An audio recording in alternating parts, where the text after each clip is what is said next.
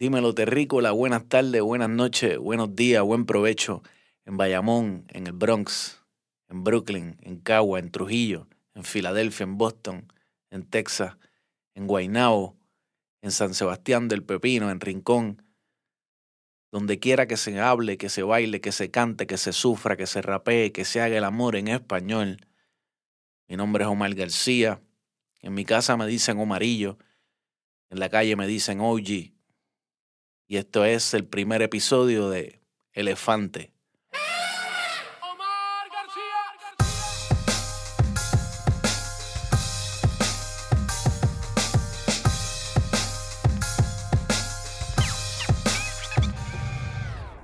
Bienvenidos y bienvenidas a todos y a todas. Muchas gracias por estar aquí conmigo en el primer episodio de este invento que se llama Elefante, el podcast de Omar García.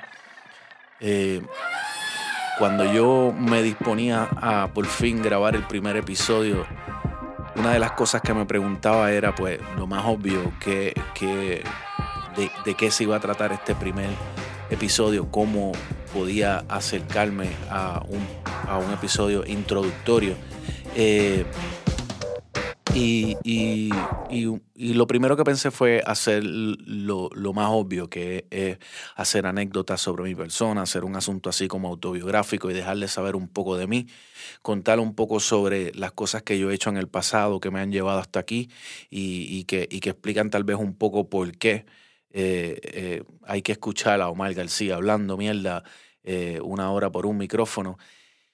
Y después de pensar en, en, hacer ese tipo de cosas, lo próximo que pensé fue que eso está bien charro y que, y que ni para el carajo me iba a tirar esa. Eh, yo ahora mismo eh, quiero, quiero dejarles saber, primero que nada, que yo en este cuarto en donde estoy grabando, eh, estoy totalmente solo. La cámara, el software, las notas, las luces, eh, todo lo que está pasando aquí tengo que estar pendiente yo, a que la cámara esté corriendo, a que el sonido esté entrando bien, y el micrófono, y los audífonos, y las luces, y todo lo que está pasando, que no se pare nada, que no se detenga nada, que todo esté corriendo bien. Así que es un poco complicado ya de por sí y extraño eh, tener que estar pendiente a todo eso mientras intento eh, pues, compartir con ustedes de la manera más orgánica y espontánea posible eh, a, algunas de las cosas que me interesan y, que me preocupan. Eh, es una experiencia nueva para mí, completa, eh, el, estar haciendo todas estas facetas del asunto de producción. Y se preguntarán algunos de ustedes por qué entonces me tiré la misión de hacer esto así yo solo. Y, la realidad es que no me faltó gente que, que, se tiraran al medio, que me ayudaran, que me ofrecieran su ayuda. Mucha gente me ofreció ayuda en todas las áreas.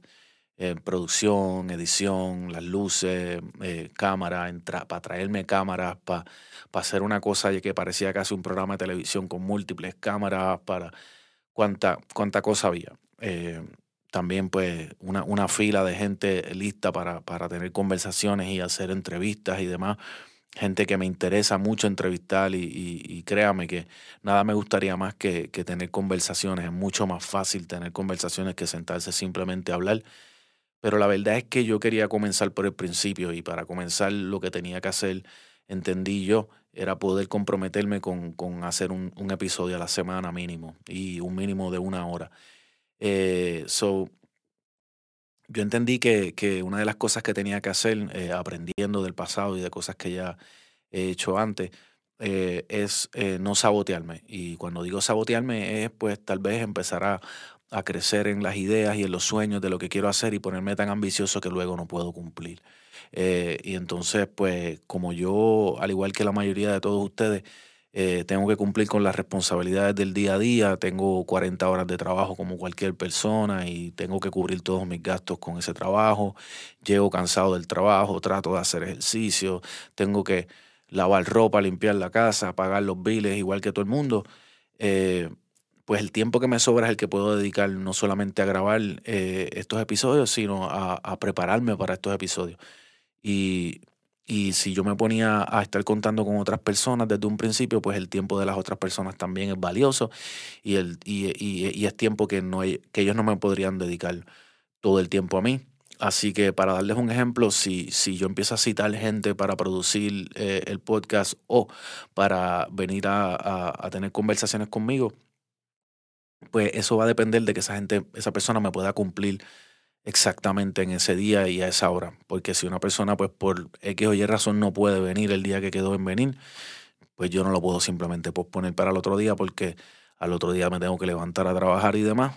Y, y, y, de esa manera me di cuenta que empezaría a fallar, porque tan pronto yo empezara a no poder grabar hoy a esta hora y empiece a fallar y, ustedes entren al canal y, no hay un episodio esta semana, no hay un episodio de la semana que viene, no salga el día que yo les digo, pues ahí es que las cosas empiezan a, a caer. Y yo quiero primero cumplir con la primera meta, que es poder estar una vez a la semana siempre eh, llevándoles un mínimo de una hora eh, otra de las cosas que, con las que me quiero comprometer siempre eh, es que vamos a agarrar eh, el tema que, al que se le va a dedicar en cada capítulo y, en ese tema se va a profundizar. Para cada tema yo les prometo prepararme y no solamente entrar con opiniones y comentarios a lo loco, sino realmente eh, tratar de documentar, eh, de investigar, de estudiar un poco de lo que sea que yo vaya a hablar para, para poder añadirles algo a su día, añadirle un poco de valor al tiempo que ustedes me estén dedicando y que, y que valga la pena escuchar eh, cada episodio de Elefante. pero algo que sí quiero hacer antes de arrancar es agradecer a algunas personas. Primero que nada quiero agradecer a Santísimo González, es un caballote, eh, diseñador gráfico, freelance, boricua. Eh, lo pueden buscar así mismo, Santísimo González, en las redes sociales, que fue el que diseñó ese logo que ven por ahí de, del elefante que vieron al principio y también el logo más como el banner de Elefante, el podcast de Omar García. Eh, ya mismo cuando salga, salga el merch, las camisas también van a estar viendo el logo en camisas, en gorras y todo lo demás. Así que Santísimo González, si ustedes quieren trabajo de calidad hecho por un puertorriqueño que lleva muchos años haciéndolo eh, y que va a tener un trato directo con ustedes y que le pueden pedir específicamente lo que quieren y que le da de comer a su familia con su trabajo, que hace muy buen trabajo, contáctenlo por las redes de Santísimo González. Gracias eh, por el logo, hermano. Eh, se fue la primera persona que se tiró al medio cuando yo dije por las redes que iba a hacer un, un, podcast y tan pronto le, le, le, dije el nombre que tenía y la idea más, más, o menos que tenía, en una semana ya él me tenía eso listo. Otra persona que yo le quiero dar las gracias desde ya es a Jalil Irreverente y la gente de la Goico eh, en la Loíza, porque eh, ya estamos trabajando en, en, en el merchandise en las camisas, en la gorra, y él se tiró al medio y me hizo ejemplos, me, sin, sin, sin, interés, sin, sin otro interés que no fuese en participar, me hizo llegar inmediatamente una camisa, unas ideas, una foto, y estoy súper pompeado con eso. Así que Jalil Irreverente y la gente eh, de la Goico en la Loiza, le agradezco un millón lo que están haciendo por mí y por el podcast de Elefante. Quiero agradecer también a mi hermano José Ricardo por todos los consejos que me dio. Eh, mi hermano es un caballo eh, estudioso del cine, eh, estudió cine en Nueva York eh, y se dedica a eso, tiene un par de Emmys en las costillas y ha hecho algunos trabajos conmigo para proyectos que hice anteriormente y cuando necesité alguno que otro consejo sobre pues cómo trabajar con, con un, budget reducido y con lo poquito que tenía y, preguntarle sobre qué comprar y qué no comprar, en qué gastar dinero y, y cómo resolver algunos asuntos, pues siempre ha estado ahí. así que José Ricardo, te amo y te agradezco un montón eh, la ayuda. Eh, quiero agradecerle a Andrei, que se ofreció para un montón de cosas que más adelante vamos a estar trabajando. Te agradezco la llamada, hermano. Eh, agradecerle a mi tío que, que me ayudó a sellar las ventanas porque mi gente estamos aquí en Carola y aquí el boceteo es, intenso. Así que sin mi tío Denis García yo no podría tener lo que tengo aquí y no podría estar grabando aquí porque simplemente el ruido no me lo permitiría. Gracias tío. Y gracias a mi familia, a mi vieja, a mi vieja que me ayudaron de maneras que no podría terminar de explicarle, a poder eh, acomodarme aquí en este espacio, a poder, a poder finalmente mudarme, a poder eh, tener este espacio con la, la, la, mesa, la, la, insulación y todo este tipo de cosas. Son cosas que no podría terminar eh, gracias a mis viejos. y quiero agradecerle a Arlene que cuando me faltaba la alfombra ella me consiguió una alfombra bien brava diseñada por Nono Maldonado y todos los, todos los, todos los, muñequitos eh, 10 por 10 que necesitaba y me las regaló mi gente. Eh, no sé si se me queda alguien ahora mismo, me, voy a ir recordando poco a poco, pero quiero agradecerle a todo el mundo que creyó en mí y que, y que se pompió a la hora de, de ayudar y se desbordó y, y no simplemente hablaron, sino que pusieron la acción donde pusieron la palabra. Los amo a todos, los quiero mucho, les agradezco todo lo que han hecho por mí. Eh, y vamos al mambo. Eh, en este primer episodio eh, yo quiero hablarles un poquito, pues, precisamente de, que, de por qué el podcast. Pues, vamos a empezar por ahí y eso nos va a ir llevando al tema central como tal. La razón por la que yo decido hacer un podcast eh, es porque yo, como la mayoría de la gente, eh, estoy mucho tiempo, mucho más del que me encantaría, eh, en, las redes sociales. Y, y aunque a veces me cuesta decirlo y me gusta decir cuando la gente entra a mi página, las redes sociales no son la vida. ya es muy difícil separar las redes sociales de la vida, ya las redes sociales forman parte de nuestra vida. Y como todo el mundo me fijo, participo a veces, unas más que otras, de conversaciones. Eh, si así le podemos llamar. Hay una conversación constante en las redes sociales que se va dando, así sea pues consumiendo entretenimiento, eh, así sea pues cada cual en sus comments, así sea con chistes, así sea con memes, así sea con discusiones y debates. Eh, no es las conversaciones que nos gustaría tener y que algunos de nosotros eh, hemos, hemos vivido antes de que llegara a las redes sociales, pero es una conversación. Ese tipo de conversación para mí, en un momento dado me di cuenta que estaba siendo limitante, entre otras cosas. No solamente, pues, eh, podríamos decir como que dañina o, lo que sea. Eh, no, no, no, no quiero simplemente descartarla como algo dañino y algo malo, pero sí muy limitante. Y para gente como yo, que fuimos unos hippies hasta los 30 años y que realmente pues no, no estábamos acostumbrados a, comunicarnos de esta manera, eh, pues a mí, me, a mí me, me- en algunos momentos me, me hace sentir como que no puedo expresarme como quisiera, eh, como que mm, incluso me empuja a esquinas en las que no estoy cómodo. El asunto es que encontré que no era suficiente para mí eh, o para expresarme como yo quería expresarme, más allá del arte y la música. A la hora de hablar y de conversar, conversar realmente entendí que no, no estaba llegando a ninguna parte. No estaba creciendo, no estaba haciendo verdaderamente nuevos amigos, relaciones fructíferas y teniendo conversaciones que me hicieran crecer o hacer crecer a los demás, que me convencieran de algo, eh, conversaciones en las que yo pudiera convencer a alguien de algo o aprender algo nuevo o enseñarle algo nuevo, sino que mayormente eran bien poco productivas o, muy superficiales o hasta dañinas o, le joden a uno el humor y le, dañan a uno el día. Y, yo me empecé a preguntar cómo yo puedo aportar en este mundo, porque yo voy a seguir viviendo en este mundo, el tiempo pasa, yo crezco, eh, no siempre voy a poder sentarme a hacer música, hacer un disco, hacer arte de alguna manera, pero sí no, no quiero dejar de participar de la conversación que tenemos todos como comunidad. Así que entendí que, que entendí que, que para mí la- la- las redes sociales ya, ya estaban llegando como a su límite en cuanto a lo que yo podía hacer, eh, aportar en cuanto a comunicarme, a conversar, a, a, pues a aportar algo. Un pueblo necesita a su gente para caminar. Depende de mentes que nunca paren de soñar. Del niño que llega y la vida que está por llegar. De cada par de pies y manos que va a trabajar. Entonces, ¿qué hacemos si no dejamos germinar? Semilla, no hay fruto ni un árbol donde reposar. La vida que apaga quizás mañana iba a salvar. La tuya la cura del cáncer iba a revelar. No mueve un ala una mariposa sin afectar al resto de los vivos. Dime, lo puedes cachar. ¿Qué tiene que pasar para que entiendas que tu alma tal te mata de a poco a ti mismo? Nada va a cambiar. Si el joven boricua a su meta no puede llegar. Si crees que el futuro a la gente le puedes negar. El barco es de todos, pero ¿cómo va a navegar? Si el niño nunca es hombre, no hay mollero para remar. Muere otro inocente, pero no es ese nada más. Esa que llora muy bien podría ser tu mamá. Te regala un siempre y tú le devuelves un jamás. Te dio vida y le diste una vida de lágrimas. Uh. OG, Omar García. holograma Inde de Carolina, Puerto Rico. Elefante. Animales endémicos de una isla, pues hay fenómenos endémicos de las redes sociales. El primer fenómeno que yo me gusta siempre identificar, yo le llamo el fenómeno del donqueo.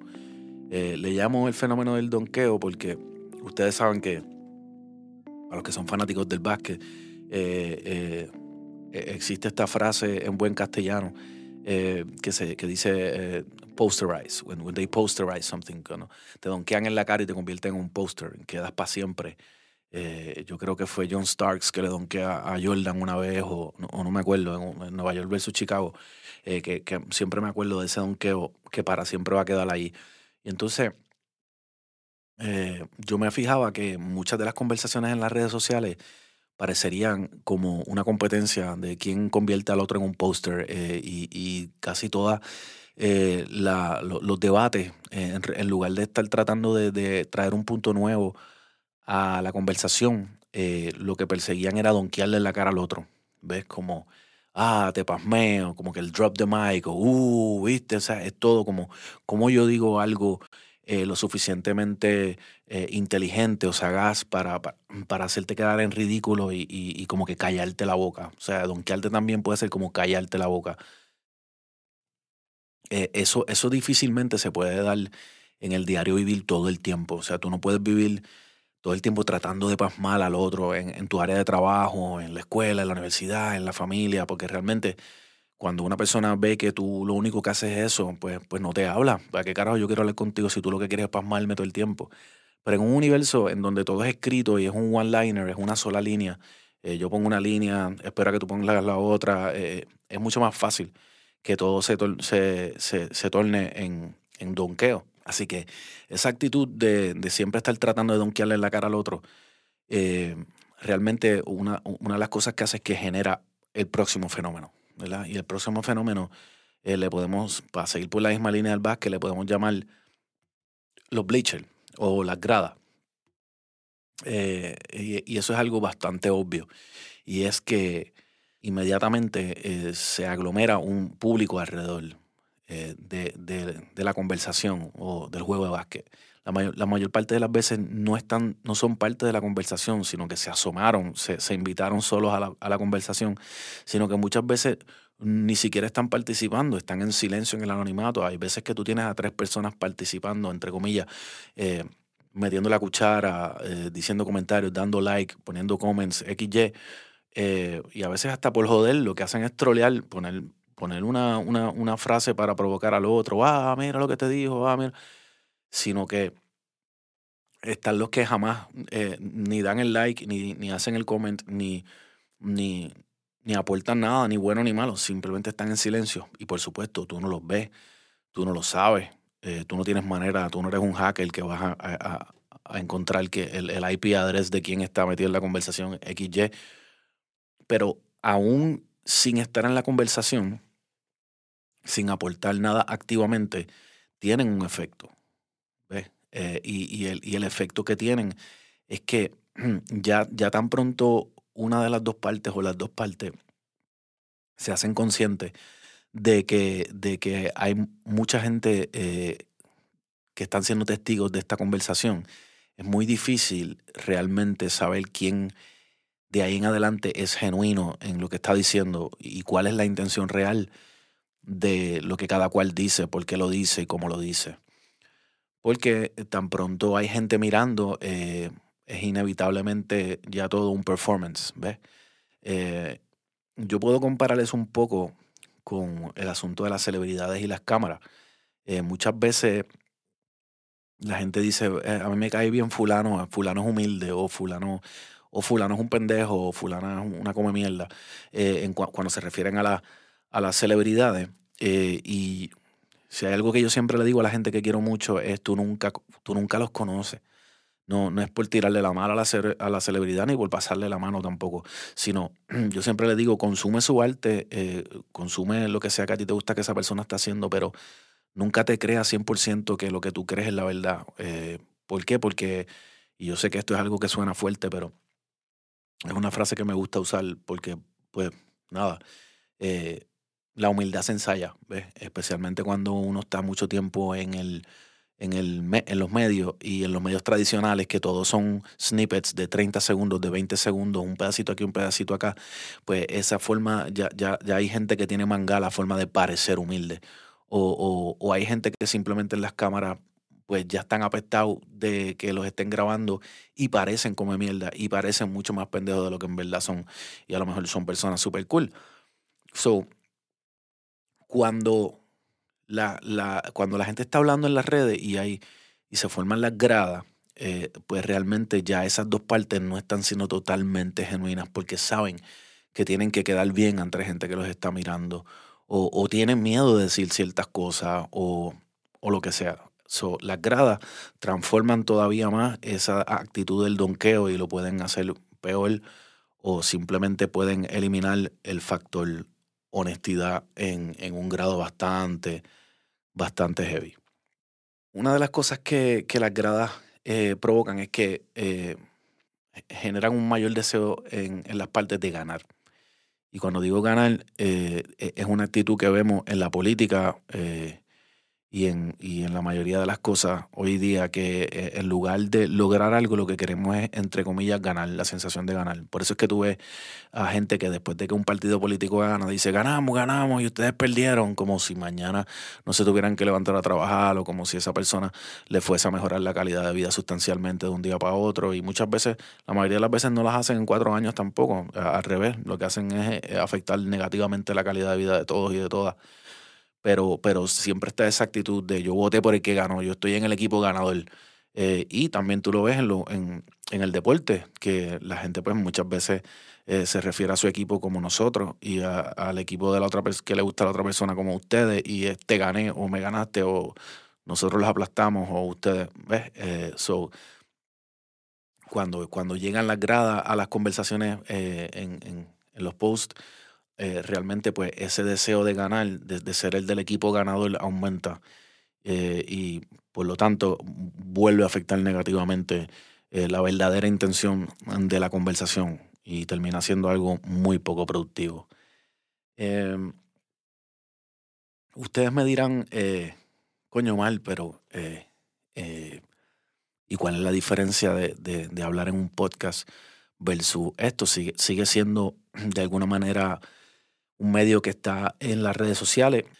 Eso es algo que yo puedo conceder, eh, el hecho de que hay unas similitudes, eh, pero hay una gran diferencia también eh, en, esto del, de la conversación a través de un podcast versus la conversación en las redes sociales o lo que se puede dar con las celebridades y las cámaras. Y es que en, en un podcast, pues, digo, en el tipo de podcast que persigo yo hacer y que me gusta a mí presencial, que es, el que tiene muy poca edición, más allá de lo que sea técnico de edición, porque, por ejemplo, a mí se me paró la cámara o se paró el, el software o se fue la luz o algo, tú sabes, y hay que editar. Eh, pero yo no, yo aquí como ustedes ven estoy no estoy leyendo, tengo unas notas, pero eh, esto es todo sin editar y entonces es mucho más difícil para una persona sostener un personaje por media hora, 40 minutos, una hora, hora y media, eh, versus cositas pequeñas o en las redes sociales que es texto, que tú no ves los ojos de las personas, no ves si la persona está sonriendo, no puedes det detectar sarcasmo. No hay tono, entonación. Tú me conoces, siempre de regreso. Tres, cuatro años andando sin los huesos. Huyéndole al peso de la gravedad, el grueso de la sanidad, el beso de la sociedad. La ciudad aterricé, sin aviso y sin paracaídas. Ni alicate, ni alcahuete, ni agenda escondida. Con las buenas y las malas intenciones en pelota, sin pudor ni pretensiones, pero bien comida, bien crecida, bien cocida. El término lo escojo yo, la cena está servida. Demasiado fuego para servirte la hecha sangre. Demasiadas neuronas quedan con hambre. Calgo la condena de arrastrar rimas como cadena. Voy a alborotar tus noches como alma en pena. Desde la palestra estiro el chico en el galillo. Desde la baqueta tiro sin alar gatillo. Desde la cabeza giro y libero tornillo. Desde Montatillo a Trujillo, de Cupé a Luquillo. Me traje el sol en el bolsillo y brillo porque brillo. Uh, elefante Así que yo, yo defendería el hecho de que, de que a través de un podcast uno puede ser mucho más genuino y es mucho más difícil engañar a la gente y hay que, hay que sostener eh, lo que uno dice y lo comunica mucho mejor con, con, es mucho más parecido para mí a una conversación normal en la que, en, la que tú puedes mirar a la otra persona a la cara. Así que eh, esa es una de las razones por la que escogí escapar de las redes sociales y mudarme dentro del mundo virtual a este otro medio, que es el de los podcasts. Eh, otro de, los, de los fenómenos endémicos de las redes sociales, eh, y es bien importante, luego, de, luego del donqueo, de las gradas, llegamos a un fenómeno que yo le llamo el fenómeno de los slogans. Para el que no sabe lo que es un eslogan, la, la, por ejemplo, las campañas políticas siempre tienen una cancioncita, un jingle o algo que repiten. Eh, siempre con ustedes, eh, qué sé yo, eh, se puede, sí se puede. yes we can, decía Barack Obama, o como es que dice Trump, decía Make America Great. ese es el eslogan. Eh, o en, en, en, las campañas de, de, comida o de bebida o marcas de ropa, pues, qué sé yo, hay una que se para papá, ¿me entiendes? No, no lo voy a hacer, pero hay uno, hay uno, hay una que, que hay un, hay una personalidad de la radio que, que se ha hecho bien famoso por, por tararear el eslogan de, de la de la marca de comida rápida. Em, y, y, pues, esos son eslogans. Eh, es una cancioncita, una frase que se repite para vender un producto. Y, y sucede que no sé si se dan cuenta que cuando uno está scrolleando a veces parecería que todo es como una máquina generadora de slogans. Eh, eh, todo el mundo tiene estos one-liners, que es otra manera de llamarlo, que eh, como si todo el mundo fuera un gurú de, de, la, de nueva era, de, de autoayuda o, o, algo así. pues como todo se ha convertido en algo tan breve, pues, pues muchas veces lo que uno ve es una lista de slogans. Eh, y muchas veces esos slogans pueden ser hasta muy bonitos e inspiradores, o en algún contexto pueden ser cosas útiles y correctas. Pero la mayoría de las cosas, por no decir todas las ideas, eh, eh, para, para ser productivas y servir de algo necesitan su justo contexto. una idea fuera de contexto puede ser algo muy peligroso. Y, y, y para darles un ejemplo, eh, el amor todo lo puede, por ejemplo. Alguien puede escribir el amor todo lo puede. Y, y, uno puede decir, pues, mano, en un contexto eso es cierto, el amor todo lo puede, ¿me entiendes? Porque yo siempre recuerdo el caso una, de una noticia de una, de una mamá que, que levantó un carro para sacar a su hijo que estaba pillado debajo del carro y no hay, no hay manera de explicar eso. Tal vez, sí, tal vez hay una explicación de lo que pasó neuroquímicamente en el cuerpo de esa mamá para, eh, olvídate, la adrenalina, XY, pero podemos decir que el amor que esa madre siente por ese hijo la llevó a reaccionar de esa forma y, y pudo eh, emplear una fuerza que parecería algo sobrenatural, que, que cualquier otro día esa señora no iba a poder levantar a lo mejor un tiesto de, la terraza, pero levantó el carro para salvar al niño. En ese caso podemos decir, ah, el amor todo lo puede, ¿verdad? Pero esa idea fuera de contexto no funciona, porque tú sabes que hay un montón de relaciones por ahí que, necesitan mucho más que amor, ¿me entiendes? Eh, en, una relación donde ya no hay deseo, pues, pues eh, eh, sexual o físico pues, de uno por el otro, pues el amor no va a resolver eso. O, en una relación donde, donde ya no se respetan, el amor no va a resolver eso. O, o en una relación donde eh, eh, no tienen dinero para pagar la casa, pues se pueden amar, pero necesitan dinero para pagar la casa. No es amor lo que necesitan. O la esperanza es lo último que se pierde. Pues, pues claro, hay un contexto en el que la esperanza es lo último que se pierde. Tú tienes que mantener la esperanza eh, para poder seguir adelante día a día, especialmente con un país tan difícil como el que tenemos. Pero si tú estás a la mala tratando de empujar un cuadrado en un círculo, tú me entiendes, eh, la, esperanza no es lo que tú necesitas, necesitas una clasecita de matemática y geometría. ¿Me sigue? Entonces, eh, eh, eh, ese, esa dinámica de estar constantemente viendo slogans, slogans, slogans, no, no, es muy productiva y, e incluso puede ser bien dañina. como les dije, una, una buena idea sacada, sacada fuera de contexto puede ser una muy mala idea, puede ser algo muy peligroso. Los slogans y, y, la constante proliferación de esos eslogans en redes sociales nos llevan a otro fenómeno endémico de las redes sociales que para mí puede ser tal vez el que mayor efecto o el efecto más negativo puede tener en, las personas. Y yo le llamo el efecto del autodiagnóstico aleatorio. Eh, autodiagnóstico aleatorio. Autodiagnóstico porque son es la persona encontrándose con el eslogan, con la línea, con la cita, que muchas veces no tienen autores, no, no le dan crédito ni al autor. Eh, es la persona utilizando esa línea para autodiagnosticarse, o sea, para decirse a sí mismo, para utilizarla, la misma persona, como una respuesta a lo que en su vida esa persona esté pasando o a lo que necesita esa persona en el momento en que lee la línea y aleatorio porque es algo bien random, como decimos nosotros, porque es algo aleatorio, porque es como es simplemente yo me siento así, es una cosa como supersticiosa. Yo me siento así ahora, yo abrí mi celular, me pongo a scrollear, encuentro esta línea, ah, mira, esa línea debe ser para mí. Eso que yo leí es una señal. ¿Entiendes? Muchas veces son personas que ni, ni no, son, no son muy supersticiosas en la vida real, más sin embargo le adjudican a cualquier sanganería que, que ven por las redes sociales el poder de ser algo como, como, como hecho a la medida, como algo del destino, ¿no? Eh, algo, que, que, algo que me habla a mí. Entonces, el gran problema de, de, este tipo de cosas es que tenemos, que tenemos que dejar bien claro, recordar algo que puede parecer muy obvio.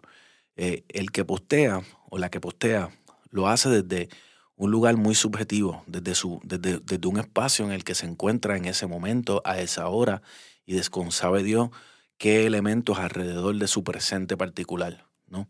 Desde un espacio y desde un tiempo, desde un momento, con unas situaciones muy particulares.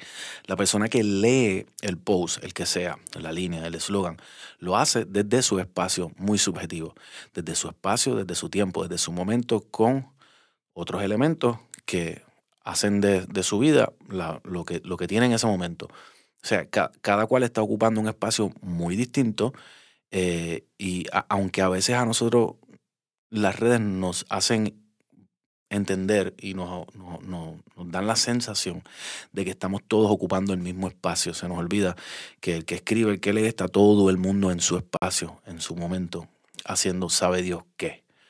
Eh, un ejemplo que yo, que yo quiero dar, en el que quiero tomarme un poquito de tiempo, porque es bien importante y creo que es algo con lo que mucha gente se puede identificar es el ejemplo de una persona que está pasando por un rompimiento. Pues, un rompimiento eh, que hace mucho daño emocionalmente puede ser un rompimiento sentimental o puede ser una muerte, puede ser eh, la pérdida del trabajo, puede ser muchas cosas. Pero el más común es el del rompimiento pues, sentimental.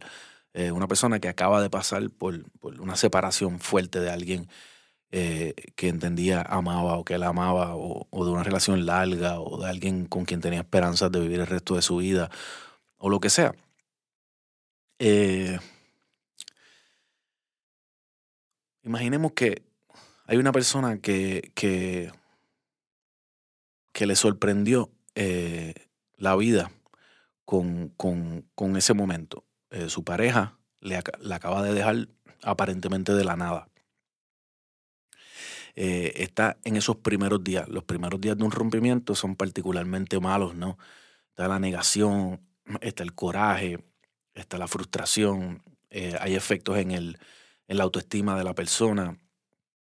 Y muchas veces la tristeza es tan profunda que te lleva a físicamente eh, no querer moverte, a quedarte en la cama. Eh, quedarte en la cama te hace no coger sol, no coger sol te hace no hacer ejercicio, no hacer ejercicio te baja la serotonina, eh, no, no, no, no tener ya esa pareja y no querer relacionarte con nadie te, te, baja la oxitocina porque no hay afecto, eh, no, no, no, no te da mucha hambre, así que entonces estás malnutrido, este, todo este tipo de cosas te llevan a lo que todos, todos conocemos como una depresión, químicamente hablando hay un desbalance químico, esta persona está un poquito más allá de estar simplemente triste y está en una situación eh, eh, emocional y mental delicada, particularmente por la mañana.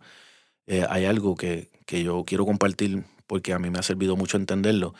Por las mañanas nosotros tenemos la hormona del estrés que se llama cortisol, eh, elevada, no importa si estamos o no pasando por un rompimiento. Ya de por sí, el momento en donde más alto naturalmente el cortisol está es en la mañana cuando nos levantamos. Eh, y mentalmente cuando nos levantamos estamos siempre en el pasado, aunque no lo detectemos, porque venimos de otro lugar, de un sueño, lo entendamos o no lo entendamos, eh, o sea, recordemos o no recordemos el sueño, venimos del pasado. Eso, no estamos todavía completamente aquí, estamos como en un recuerdo y tenemos el cortisol bien alto. Ese es el peor momento para uno hablar con su pareja, para uno contestar una llamada, para uno tener una discusión con alguien, para uno contestarle un email a su jefe, a su compañero, a su compañera XY, porque uno no está emocionalmente, aparte de que no, se, no, han bebido café ni lo que sea, eh, químicamente es el peor momento. Usualmente una de las mejores maneras de uno manejar esto es inmediatamente irse a hacer ejercicio o darse un baño de agua, de agua fría. Ayuda un montón a bajar el cortisol y poder empezar el día de una mejor manera, con un mejor ánimo y, y, neuroquímicamente en un mejor estado y físicamente.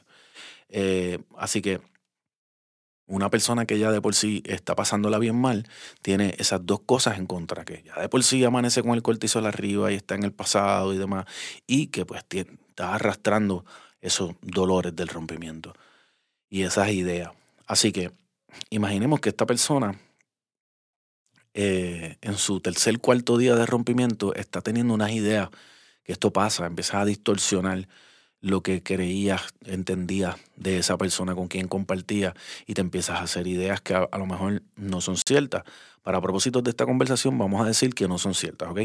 Eh, digamos que la persona que, que tomó la decisión de separarse de ella fue la otra parte y que no fue por nada eh, nefasto, porque estuviera escondiendo nada, porque se las estuviera pegando, porque no la amara, porque pensara que no sirve, porque por nada de eso, simplemente porque entendía que le tocaba a él o a ella tomar esa decisión, eh, porque entendía que la otra persona no lo iba a hacer y estaban arrastrando algo que no era saludable y iba a ser cuestión de tiempo y dio el paso la persona que, a quien dejan, comilla, comilla, no la persona que dejó, ya de por sí tiene un, recibió un golpe al ego, a la autoestima, porque viene lo que hablamos ahorita de ganar y perder. Simplemente está ahora en el equipo perdedor. A mí me dejaron, siento que perdí, me humillaron, no me quieren. Empiezan todos estos pensamientos. Y más allá de los pensamientos de autoestima, estoy fea, estoy gorda, no me desean, esto y lo otro, eh, con el tiempo de estar en su cabeza y no hablando con nadie, sino retraída, en la depresión, encerrada, empiezan a transformarse las ideas. Y, empieza a convencerse, digamos, en este caso, de que lo que estaba pasando era que había neula, lo que estaba pasando era que este tipo estaba, eh, eh, este tipo, esta tipa, lo que sea, estaba confabulando hace tiempo, se las estaba pegando, tenía una chilla y la dejó de cantazo así porque ya tenía otra persona y así cualquiera, tú sabes, y empiezan todas estas ideas. Pasan varios días y la persona se va cayendo más en ese boquete y se va convenciendo más y se va encerrando más en sus propias ideas y se va convenciendo, ve, la otra persona me dejó porque me las pegó, porque ya tiene otra XY. Así que un buen día se levanta y abre el celular y encuentra, se encuentra con una frase eh, con un eslogan, con un one-liner, eh, que dice, eh, sigue tu intuición, hazle caso a tu voz interna, tú sabes bien qué hacer. no se pone ni a verificar quién escribió el eslogan, quién fue la, quién fue la persona que hizo el post, no, no, no lee más nada, cierra el celular y dice, esa era la frase, esa era, ese, ese, es mi, ese es mi voz, esa es mi señal, ese es el, ese es el universo, ese es papá Dios, ese, you name it. Eh, diciéndome, confirmándome lo que yo estoy pensando. Esa línea que yo acabo de leer no fue por casualidad que yo abrí el celular y salió ahí. Yo, yo, yo le voy a hacer caso a mi voz y mi voz interna me dice que él me las estaba pegando. Eh, eh, eh, el extremo al, al cual ese eslogan y ese supuesto convencimiento que ahora esta persona tiene por esa frase que leyó, hasta donde puede llegar esa persona por, eh, es algo que nunca sabremos. Puede coger para cualquier lado. Esa persona puede empezar a perseguir a la otra persona y a meterse en problemas, a comportarse como la gente dice por ahí, como una persona psycho, y se, va a hacer mucho más daño. Mm, empieza a irse más profundo en esa película de el problema soy yo, me las pegaron, yo soy menos, le gustan más flacas, le gustan más gordas, le gustan más culonas, menos lo que sea. Ahora hablemos un poco de la otra parte de, y cuando digo la otra parte, de la parte que posteó el eslogan. La parte que lee el eslogan lo está leyendo desde ese lugar emocionalmente, del, emocional del, del que hablamos. En un lugar en donde está sumamente triste, lleva días sin moverse, sin hacer ejercicio, sin coger sol, no está segregando lo que el cuerpo necesita para sentirse bien. La serotonina necesita del sol por la mañana, necesita de que nos movamos y hagamos ejercicio. Si la serotonina no tenemos esos sentimientos de placer, de alegría, de éxtasis, eh, la adrenalina nos ayuda un montón. Eh, la, la, oxitocina se genera con, con, cuando uno comparte, abraza, cuando uno... Y, y, y, mucha gente no sabe que la oxitocina también necesita de ciertos nutrientes que te pueden ayudar en caso de que pues, tú no tengas una pareja o un familiar que te esté dando abrazos o un perrito con el cual jugar. Cuando tú le estás dando cariño a tu perrito, segregas oxitocina también. So, cuando una persona está en esa soledad, eh, ni oxitocina, ni serotonina, ni adrenalina, ni dopamina, porque la dopamina, que la voy a hablar más adelante, pero ni la dopamina está segregándose bien. todos esos niveles están tan bajitos que esta persona está eh, leyendo ese eslogan desde un lugar bien delicado. Ahora es bien importante que, que revisemos desde qué lugar la otra persona generó el eslogan. Del otro lado, hay una jovencita que se acaba de graduar de cuarto año. Que eso es bien importante que lo recordamos. En las redes estamos ocupando espacios, gente de diferentes edades, de diferentes etapas. Eh, esto era algo que no pasaba antes. Antes la gente en la calle se, relacionaba más con gente más o menos de un range en edad y en intereses. Eh, anyway, eso es un paréntesis. Eh, esta, esta jovencita se acaba de graduar de cuarto año y tiene por delante toda su vida. Está súper pompeada porque tiene para escoger varias universidades, eh, tiene para escoger varias cosas, a lo, mejor se va a ir a hacer un internado o se va a tomar un año para dedicarse a, a, trabajar en un albergue donde rescatan perritos y el otro año entonces va a comenzar a trabajar. Eh, tiene relaciones saludables con sus amistades, no tiene ningún problema emocional con novios, ni exnovios, ni nada por el estilo, y vive con su papá y su mamá que la quieren y la adoran. That's it. Eh,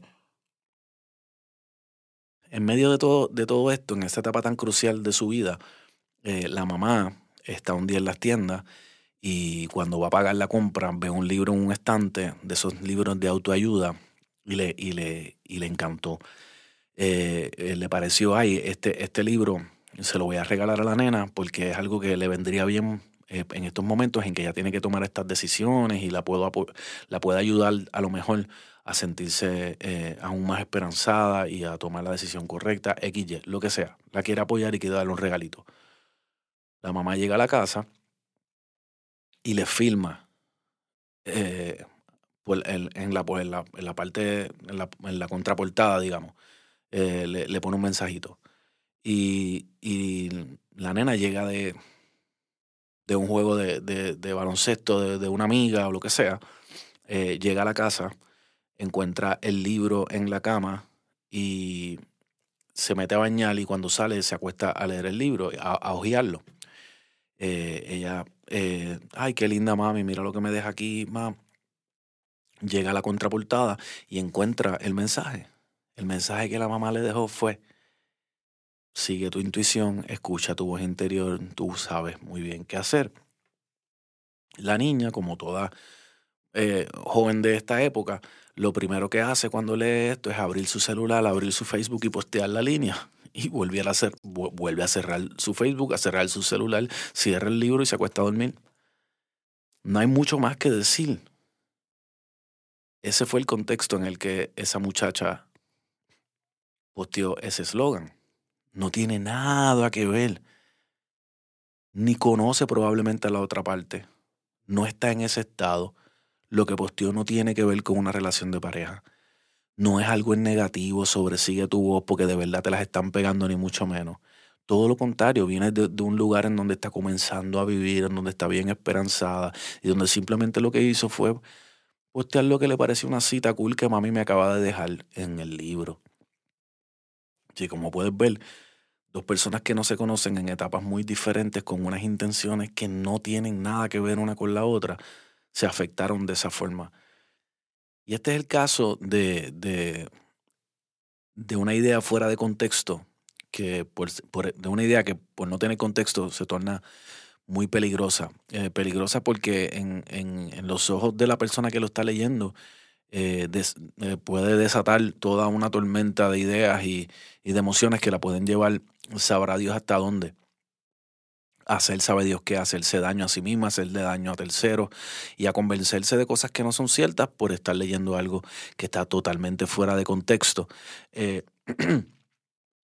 Pero a, a, aún peor, hay, hay, muchas cosas más serias. Eh, yo recuerdo, por ejemplo, también el caso de una amiga que estaba pasando por una depresión muy seria, estaba muy, muy, muy delicada de salud, eh, porque llevaba un año sin encontrar trabajo y yo, yo, yo pensaba que era simplemente por eso, porque no, porque no encontraba trabajo. Eh, cuando yo me pongo un rato a hablar con ella, me doy cuenta que tenía unos traumas muy profundos.